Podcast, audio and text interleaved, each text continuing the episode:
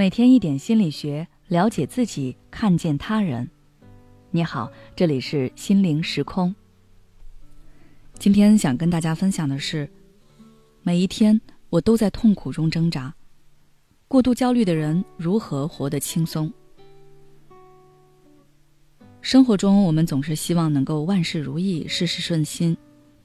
可是现实不会那么美好，不完美、不顺利才是常态。有些人可能会一笑置之，认为这很正常，下次继续努力；而有些人则会因为一次的不如意变得焦躁不安，认为全是自己的问题。慢慢的，他们掉进了焦虑的深渊，被无尽的痛苦所纠缠。今天在征得一位来访者小飞的同意后，和大家分享一下他的案例。小飞是一位即将毕业的研究生。本应该正式埋头写论文的时候，他却处在了崩溃的边缘。他说自己本来是打算先写完毕业论文，然后考证的。一开始所有的事情也的确都在计划之中。可不知道为什么，导师对他的论文很不满意，他反复修改了好多次，还是没有通过。这就将小飞之前的计划完全打乱。而看着不到两个月的考试时间。他也顾不得那么多了，只能齐头并进，开始没日没夜的复习，准备考证。随着压力的骤增，他的身体开始出现了异常。他会经常感到莫名其妙的心慌，浑身发抖，有时还会感到窒息的濒死感，似乎下一秒就要晕过去了。一开始，小飞怀疑是心脏出了问题，他也抽空到医院做了各种检查，结果却显示。身体指标完全正常，可是，身体的异常却还是在时不时的发作，而且他对周围的一切总会有种莫名的不安。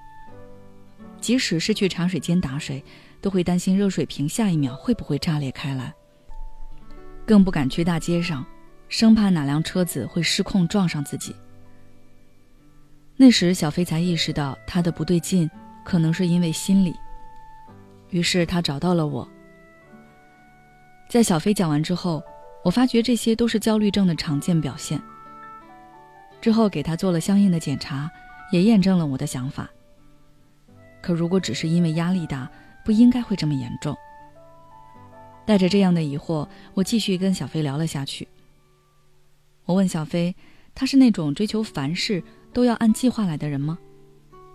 小飞告诉我说。他希望一切都能按照自己的设想，不出现任何意外，这样才算完美。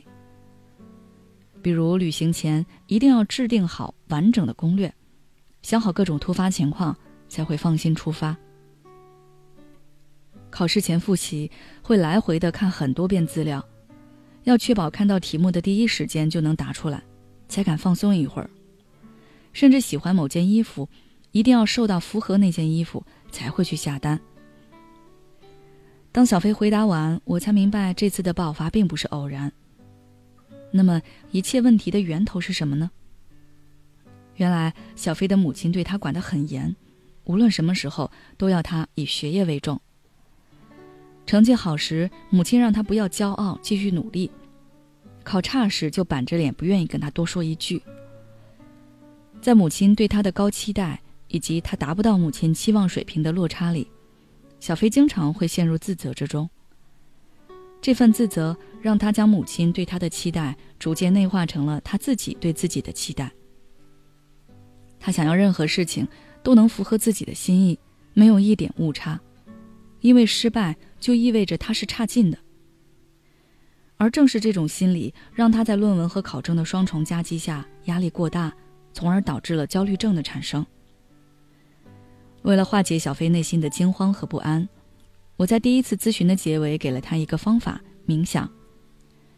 我让他每天抽出半个小时，跟着专业的教学视频一起学习。一开始，小飞总是失败，心情反而更糟了。但是我一直及时的给予他支持和鼓励。慢慢的，小飞坚持的时间越来越长，他也神奇的发现，自己好像没有那么焦虑了。在后续的咨询中，我运用认知行为疗法，帮助小飞对生活中发生的种种事情，逐渐形成一个正确的认识。后来，小飞告诉我说，他已经入职了一家很不错的公司，不管是工作还是人际方面，都在一步步的往好的方向发展。看着神态轻松的小飞，再回想起最开始的他，我由衷的为他的改变感到开心。世界上唯一确定的事，就是不确定本身。可正因为这些不确定，才让我们变得更加强大。好了，这段咨询经历就分享到这里。如果你也有类似的苦恼，不知道该怎么解决，那就来找我聊聊吧。只要关注我们的微信公众号“心灵时空”，后台回复“咨询”就可以了。也许你有很多话想要倾诉，但是没有人听，或者愿意听的人却不懂你。你感到委屈、无奈，还有心累。如果你想要改变自己的生活，那你可以微信关注我们的公众号“心灵时空”。回复咨询就可以体验十五分钟的心理清诊了。我们的心理救援队每位咨询师都拥有超过二十年以上的咨询经验，只要你需要，我们就在。